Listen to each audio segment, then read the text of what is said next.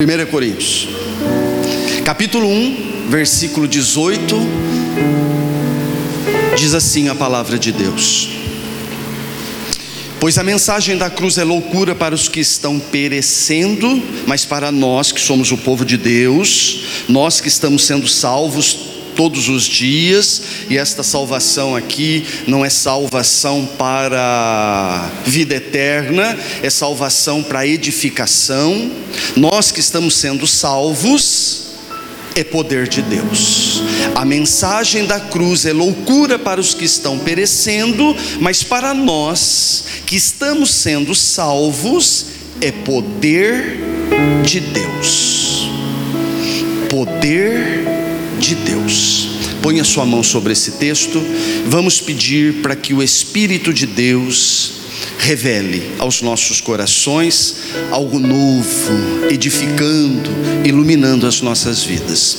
Espírito de Deus, mais uma vez nós queremos, de uma forma toda especial, te agradecer pela oportunidade de estarmos com a tua palavra sabendo que a tua palavra mudou a nossa história, sabendo que a tua palavra tem gerado grandes oportunidades de avanço, sabendo que nós estamos nos tornando pessoas cada vez mais habilitadas para viver a vida do reino à medida que nos encontramos com a tua palavra. Por isso, nesta manhã, eu peço a ti, Senhor, continue falando, continue revelando aquilo que verdadeiramente é necessário e que vai fazer diferença no meio do teu povo, em nome de Jesus. Amém. Queridos, você tem me ouvido falar bastante, chamando a sua atenção, que a vida não é fácil. Esta vida que está sendo vivida aqui na terra,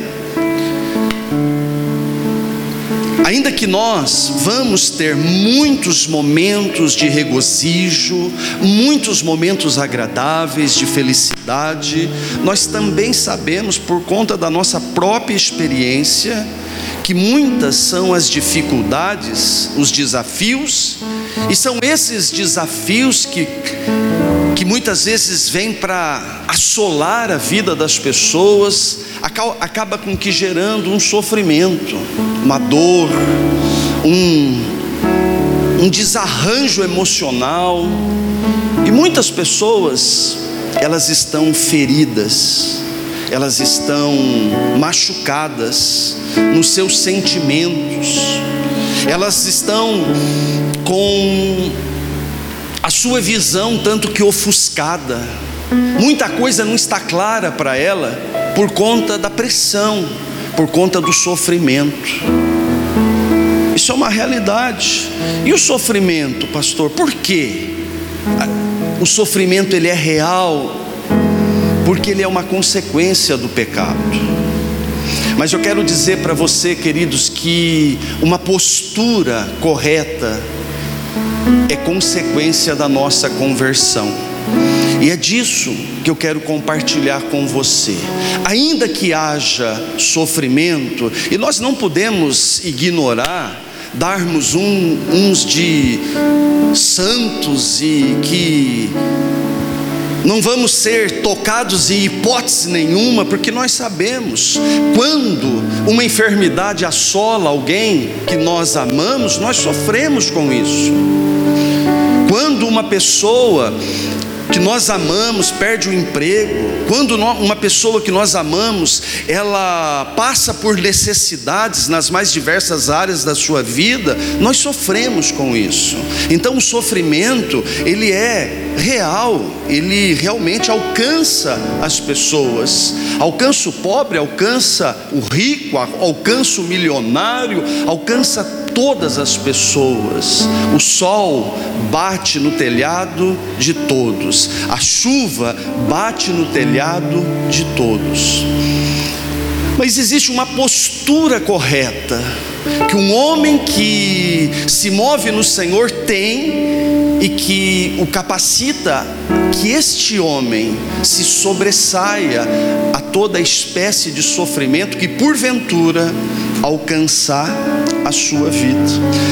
Então, o sofrimento é uma consequência do pecado, mas a postura correta, ela é consequência da nossa conversão, dos nossos olhos abertos para a cruz de um entendimento que nos foi dado, de uma capacidade que nos foi dada no Senhor de caminharmos de uma forma diferente, de conhecermos as verdadeiras bases, de conhecermos esse alicerce aonde nós estamos apoiados e que realmente está nos sustentando, não permite que nós venhamos cair não permite que nós venhamos retroceder, pelo contrário, este poder de Deus que atua nas nossas vidas nos leva a avançar, a desfrutar da herança que nós temos em Cristo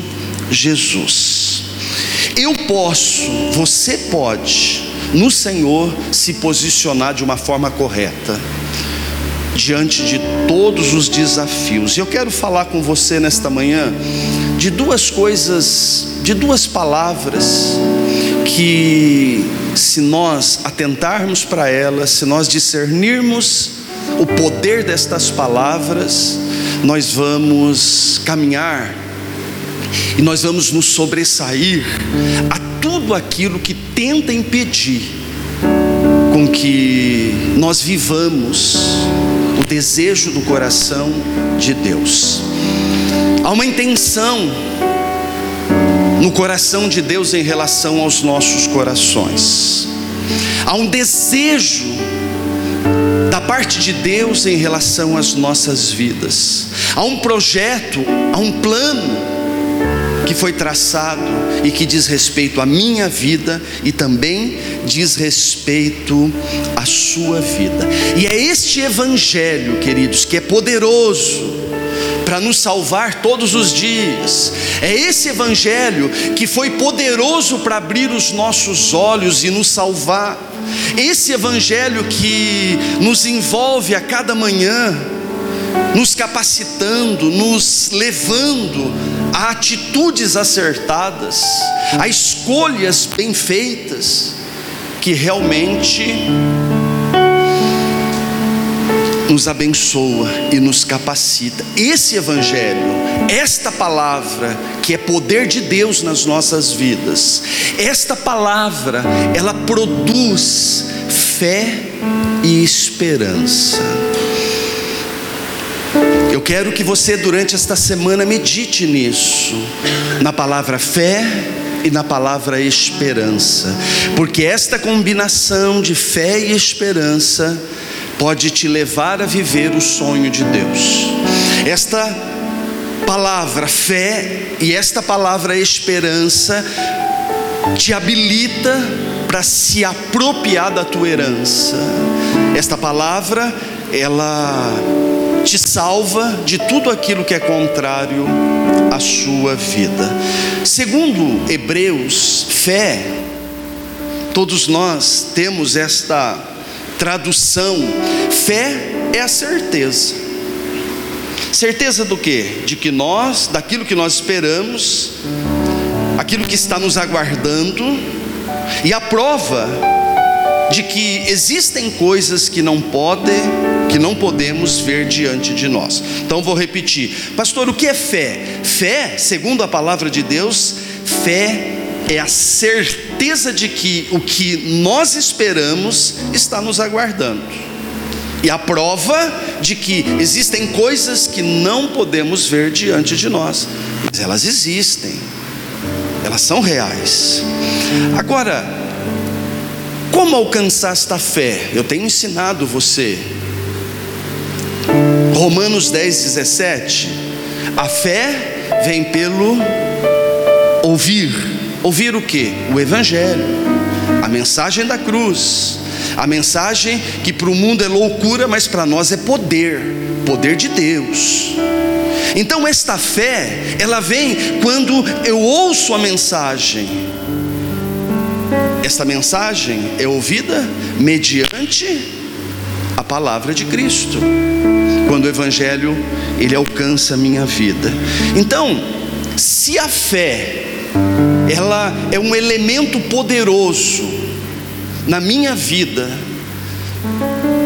quando que a palavra diz que o justo vive pela fé, se a fé é uma certeza que eu carrego dentro de mim, que gera uma esperança e, consequentemente, atitude, a postura correta diante dos sofrimentos da vida, que vão fazer com que eu me sobressaiam. Se esta fé, ela vem pelo ouvir a palavra de Deus, então, filho, eu preciso ouvir, e eu preciso prosseguir, e continuar ouvindo Deus ouvindo a palavra de Deus. Diga, a fé é dom de Deus, é um dom que Deus nos dá para nos levar a uma dimensão de vida, qual só podemos viver através da fé. Diga como profetas que só podemos viver através da fé.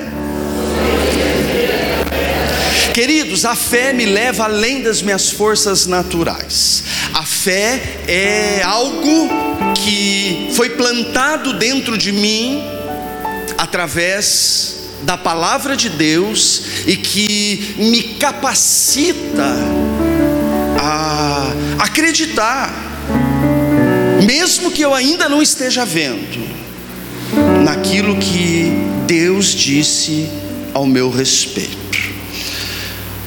O Senhor é o meu pastor, nada me faltará. É uma certeza que eu tenho, que Ele é o meu pastor, e porque Ele é o meu pastor, nada vai me faltar. Eis que estou convosco todos os dias até a consumação dos séculos. A certeza que Ele está presente na minha vida todos os dias, todos os momentos. Posso todas as coisas naquele que me fortalece. Olha o Salmo 144, 1. Bendito seja o Senhor, a minha rocha, que treina as minhas mãos para a guerra e os meus dedos para a batalha. Queridos, para quem não tem fé, isso são jargões, mas para quem tem fé, é uma certeza.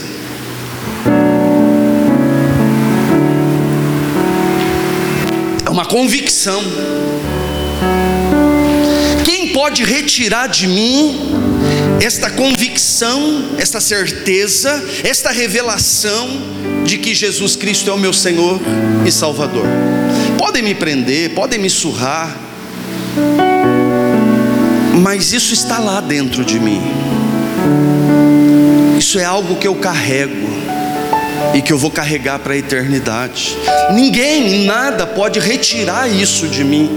Ninguém pode tirar esta certeza que o meu Deus é um Deus galardoador, abençoador, e aqueles que se aproximam dele precisam crer que ele é um Deus bondoso e generoso e galardoador. É uma certeza que está dentro de mim, que em todo tempo o Senhor se faz presente na minha vida, porque a própria palavra de Deus diz que Ele é um Deus onipresente e que Ele pode todas as coisas, porque a palavra de Deus diz que Ele é um Deus onipotente, e que no Senhor eu terei todas as respostas, porque a palavra de Deus diz que Ele é um Deus onisciente e Ele sabe todas as coisas. Isso é fé, isso é uma certeza que nós carregamos, ainda que para muita gente possa ser um jargão, porque elas não têm essa certeza habitando dentro delas. Agora, filhos, eu preciso estar enfatizando em todo o tempo: a fé vem pelo ouvir. À medida que eu me relaciono, ele aumenta a minha fé. À medida que o Evangelho ele alcança o meu coração, ele me habilita uma postura diante das adversidades, uma postura correta, palavras direcionadas, com escolhas, com decisões que realmente vão me levar a, a um sobressair daquela realidade contrária, daquele sofrimento. Se você perguntar para mim, pastor, a oração funciona? Quem de nós não teve aqui experiências com a oração? Eu já tive muitas experiências. Oração funciona. Se uma pessoa chega e fala, pastor, olha, vamos orar, ou melhor, ore por aquela pessoa porque ela está doente, ela precisa ser curada. Eu falo por quê? Porque ela precisa ser curada. E se eu não orar, ela vai ser curada? Ela não vai ser curada? Então depende de mim a cura dela? Não depende da palavra, depende da minha oração. E quando eu oro e a pessoa não é curada,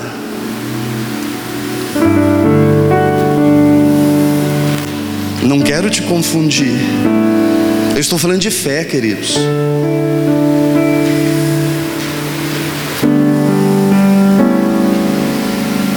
Sabe aquela coisa do Jonas? Três dias na barriga do peixe. Você crê naquilo? Explica isso para mim racionalmente. E aquela, aqueles homens andando na fornalha. Você acredita nisso, querido? Você acha que isso é verdade? Você não acredita, pastor? Claro que eu acredito. Por quê? Porque a palavra diz. Isso é fé, queridos. Eu acredito porque o Senhor disse que é. Então, esta certeza, a fé que eu carrego dentro de mim, é o que vai estabelecer a vontade perfeita de Deus na minha vida. Você entende isso? A fé, filhos, ela nos impede de nos integrar, de nos entregar antes do fim. Porque ainda que muitos estejam dizendo, acabou, não tem mais jeito, a minha fé diz, não, não acabou ainda. Tem jeito sim. Eu vou me manter acreditando que o Senhor é bom. E ainda que haja um ponto diante de mim, eu vou dar um jeito, pela fé, de colocar uma perninha nesse ponto e transformar ele numa vírgula. Porque eu não vou me render. A fé, queridos, não permite que nós venhamos nos render antes que Deus coloque de fato um ponto final. Isso é fé. A fé não se explica. A fé, ela nos torna pessoas conscientes da realidade de Deus. A fé é o que de fato, queridos, nos capacita a prosseguir, mesmo quando tudo aos olhos naturais parece que estão perdidos. Você conhece pessoas que não tinham a mínima condição de fazer uma faculdade, e depois de um tempo você viu essa pessoa formada? Porque ela acreditou. Pessoas que foram desenganadas, e o médico deu dois meses, e já faz dois anos, e elas estão caminhando. É fé é acreditar no sobrenatural de Deus. Isto, filho, é fé. é uma certeza. Ah, pastor, mas explica. Não tem como explicar. A fé é algo nosso, entre nós e Deus. E é o poder do Evangelho que traz uma fé poderosa para nos conduzir. Nossa esperança está no Senhor, Ele é o nosso auxílio e a nossa proteção. Salmo 33, 20. Agora, filhos, e a esperança? A esperança, filhos, ela é uma joia preciosa, ela é algo que nós carregamos e que nos leva a esta postura correta. Olha o que diz em Samuel, 1 Samuel 17, 45. Davi, porém, disse ao filisteu: Você vem contra mim com espada, com lança, com dardos, mas eu vou contra você em nome do Senhor dos exércitos, o Deus dos exércitos de Israel, a quem você desafiou. Imagine a situação, filhos. Aquele gigante, olha a cena. O gigante e o rapazinho. O gigante poderoso. E aquele rapazinho pequeno. O gigante cheio de armaduras e armas.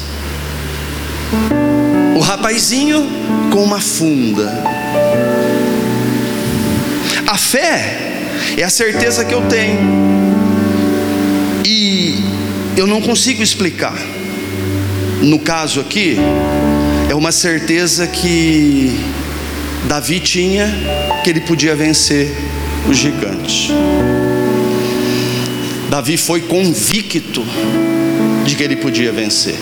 Ele tinha fé. Essa era a certeza que ele tinha. E a esperança, queridos? É aqui que eu quero que você pense junto comigo. Porque aqui está o ápice da nossa vitória. A esperança, queridos, é a atitude dele rodar aquela funda e jogar. É a postura correta, é o posicionamento certo, é aquilo que cabe a nós. Quando o homem tem fé e ele tem esperança, ele age porque a esperança é o que me move a fazer algo, a lutar por algo, caminhar na direção deste algo. A esperança, queridos, é o que me faz cair dentro da coisa. Lembra que nós falamos a respeito de Timóteo? Paulo dizendo para ele: Timóteo, eu sei que a tua fé não é uma fé falsa, ela é verdadeira. Eu sei que você tem dons. Desperta. Desperta esse esta fé que está adormecida. Timóteo estava inerte. Ele tinha fé, mas ela estava adormecida. Quando nós, queridos, agimos com fé, nós conseguimos ter uma postura correta. Porque a fé, filhos, simplesmente a fé, Timóteo tinha fé, mas a fé de Timóteo não agia. E é o que acontece muitas vezes, a pessoa pode ter fé, mas não é uma fé que age, porque ela está adormecida. A fé, ela precisa ser seguida de esperança, de atitude, de posicionamento. Se Davi dissesse: Senhor, eu estou indo, ou melhor, Senhor, tu és poderoso para derrubar esse gigante, ele tinha fé para isso. Mas se ele não agisse, se ele não caísse dentro da coisa, se ele não rodasse aquela funda e atirasse, e esperasse, Deus, tu és poderoso, mas eu vou esperar o Senhor agir. Deus ia descer em carne e osso e derrubar o gigante. Ele não ia. Eu quero chamar a sua atenção, filhos, para uma fé que age. Eu quero chamar sua atenção para atitudes que cabem a você tomar. Tem muitas pessoas que estão frustradas com as mais diversas áreas da sua vida, porque elas até acreditam no Deus poderoso, mas a fé delas pode ser verdadeira, só que está com uma fé de Timóteo, ela precisava ser despertada, ela precisava agir. A esperança, filhos, ela nos leva a cair dentro da situação e fazer a nossa parte. Existem coisas que cabem a nós, existem coisas que só nós podemos fazer. Isso eu preciso desta combinação de fé e esperança. Fé que age, homens posicionados, homens que não ficam esperando que Deus vá fazer tudo, ou melhor, homens que sabem que Deus já operou e já fez e já é uma realidade, mas que agora eu preciso agir para me apropriar daquilo que Deus fez por mim e poder viver de fato o que o Senhor assim declarou. Diga para o teu irmão: a esperança gera uma postura. Diga, gera posicionamento e atitude. Queridos, na grande maioria as pessoas, elas não sabem lidar com os nãos da vida. Por isso que a vida vive dizendo não para elas. Elas vivem em conflito constante. Todo mundo vai dar certo, queridos? Na verdade, não é todo mundo que vai dar certo. Pastor, isso é uma profecia? Não, filhos, isso é um pouco de razão mesmo. Não vai dar certo por quê? Porque não faz a sua parte com a, em, em relação à relação com Deus. São pessoas que não agem, são pessoas que esperam que tudo caia do céu, são pessoas que não têm atitude. Você coloca uma coisa na mão da pessoa para ela fazer, e aí, ela em vez de pegar e colocar os olhos no Senhor, e buscar direção, e buscar estratégia, e começar a se movimentar, ela começa a olhar para as dificuldades, para as impossibilidades, e ela não age, ela até acredita que Deus é poderoso para operar mas ela fica esperando que Deus desça para fazer aquilo que ela precisa fazer, aquilo que é uma atitude que ela precisa tomar, é uma postura, é um comportamento que ela precisa ter, sabendo que isso procede do Evangelho, isso procede da palavra poderosa de Deus. Por isso muitos estão frustrados. E você sabe, filhos, que tem muita gente desistindo. Tem muita gente desistindo. Tem muita gente que parou. Tem muita gente que era ativa, estava posicionada, ela se movia profeticamente, ela tinha fé, mas tinha posicionamento também. Era uma fé que agia. Hoje, elas até acreditam e elas continuam acreditando, mas a fé delas não age mais, não tem ação. Ministerialmente falando, pessoas, queridos, que eram tratores, ministerialmente falando, hoje estão estacionadas, paradas. Por isso, Paulo vem a Timóteo e diz: Timóteo, misericórdia, Timóteo. Eu sei que a tua fé, ela é verdadeira, é a mesma fé da avó, da mãe.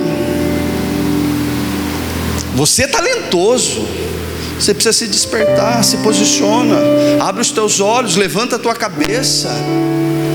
Quem que colocou um ponto final nessa situação aí? Quem disse aí que você está velho, ou que você isso, ou que você aquilo, que te fez parar? Perdendo a razão.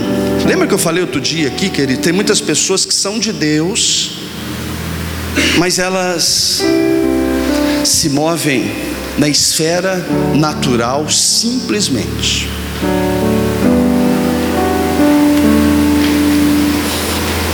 A ideia, ainda que estejamos no mundo natural, que nós venhamos nos mover de forma sobrenatural, que nós venhamos nos mover no poder de Deus.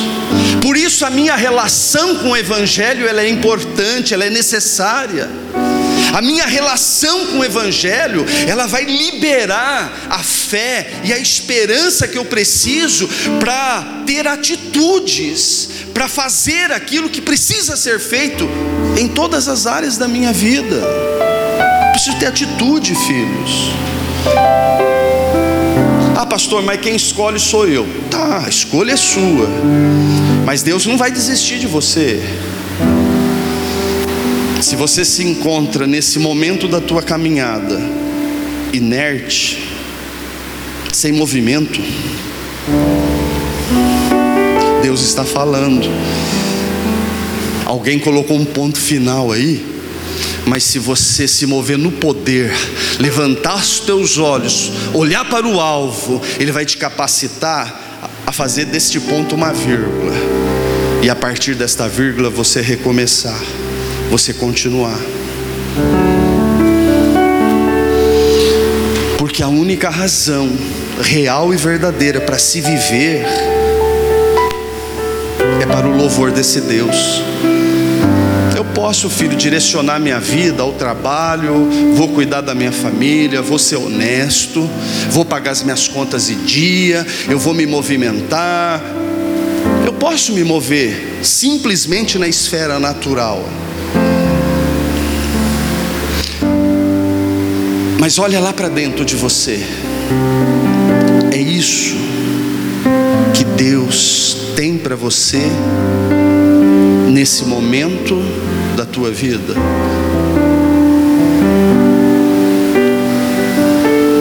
Você tem uma razão para viver, filhos. Eu estava compartilhando com as irmãs e eu tenho orado. Uma das minhas orações, filho, é que o Senhor levante pessoas que chegam, pastor.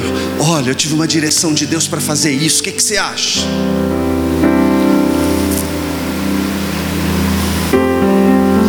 Tem um projeto, pastor. Vamos desenvolver.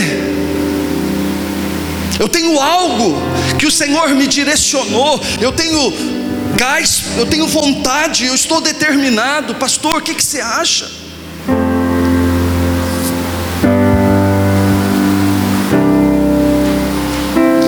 Essa é uma das minhas orações, filho. Porque muitas vezes eu me deparo com pessoas que elas estão cansadas e se frustraram, muitas vezes com o homem, desanimaram viram coisas que entristeceram e elas se encolheram.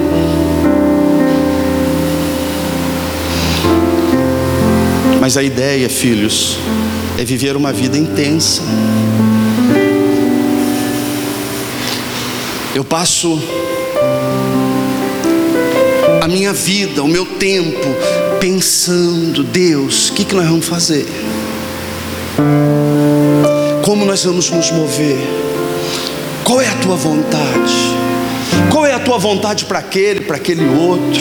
Senhor, levanta pessoas que estejam ao meu lado com projetos, com ideias e com entusiasmo e determinação. Pessoas que têm fé e esperança, para que o teu reino expanda. Olha, queridos, para a realidade da igreja de Cristo nesta época que nós estamos vivendo. Olha, olha para as pessoas que estão espalhadas por toda esta terra, aqueles que são do Senhor e que se dizem: Eu sou evangélico, eu sou seguidor de Cristo.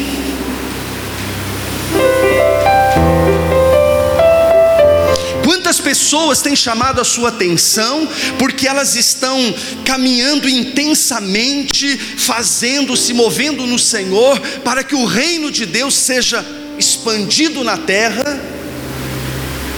Quantas ao teu redor você tem enxergado? Isso que eu não estou nem dizendo para você olhar para você, que seria a primeira pessoa que você deveria olhar. Quantos estão com projetos de Deus, querendo pôr em prática. Pare e pensa se isso não é sério, filhos. Pare e pensa se isso não é algo para a gente refletir, para a gente pensar.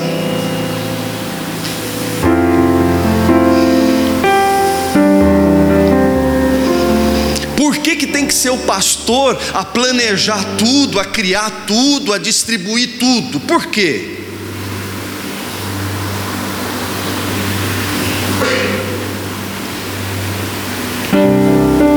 Se nós somos a igreja,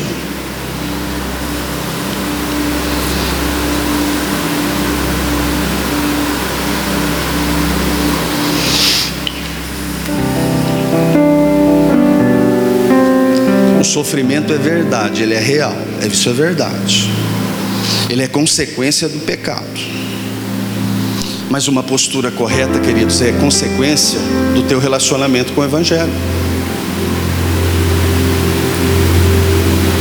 Porque nós temos uma tendência, uma inclinação a nos acomodar. Isso é real.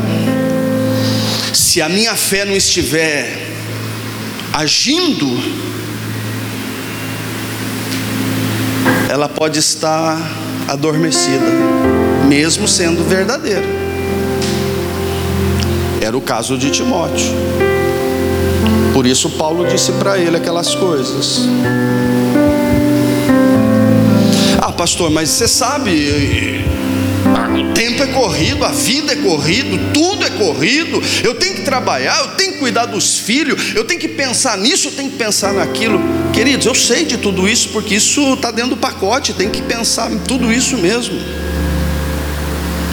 Tem que estudar, tem que trabalhar, tem que se esforçar, tem que colocar alvos, metas profissionais e tem, eu sei que tem.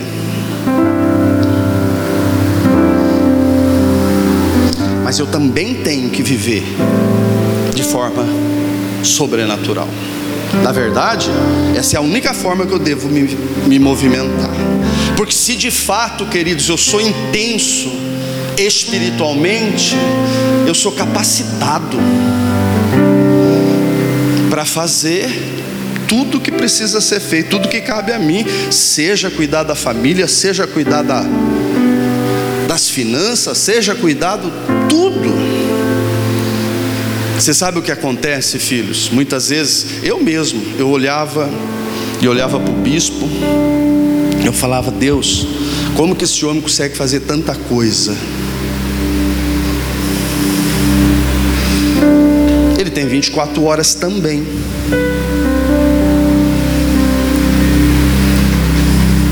Você consegue entender isso, filhos? vai depender da minha fé e da esperança que eu tenho. Eu posso ir além. Eu posso ocupar os lugares mais altos. eu posso desfrutar de uma porção maior da minha herança, eu posso avançar cada vez mais. Se Evangelho estiver agindo em mim, a palavra, que para o mundo é loucura, mas para mim é poder de Deus. Perceba, filhos, que para aqueles que, interessante que o texto fala, para aqueles que estão sendo salvos, aqueles que estão na caminhada, aqueles que estão envolvidos com a glória, que, que é esta palavra para eles? É poder de usar as 24 horas de forma grandiosa é poder para discernir as oportunidades, é poder para perceber que Deus realmente faz conexões, é poder para ir além, filhos. Enquanto muitos estão, eu não tenho tempo para nada, outros que têm a mesma quantidade de horas por dia estão fazendo um monte de coisa. Onde está o erro? Aonde está a limitação na maneira de ver tudo isso?